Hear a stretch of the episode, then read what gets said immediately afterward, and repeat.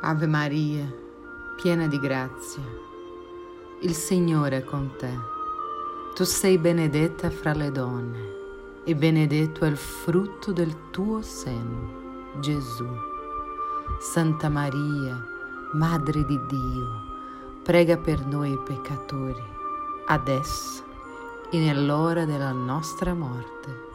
Amen.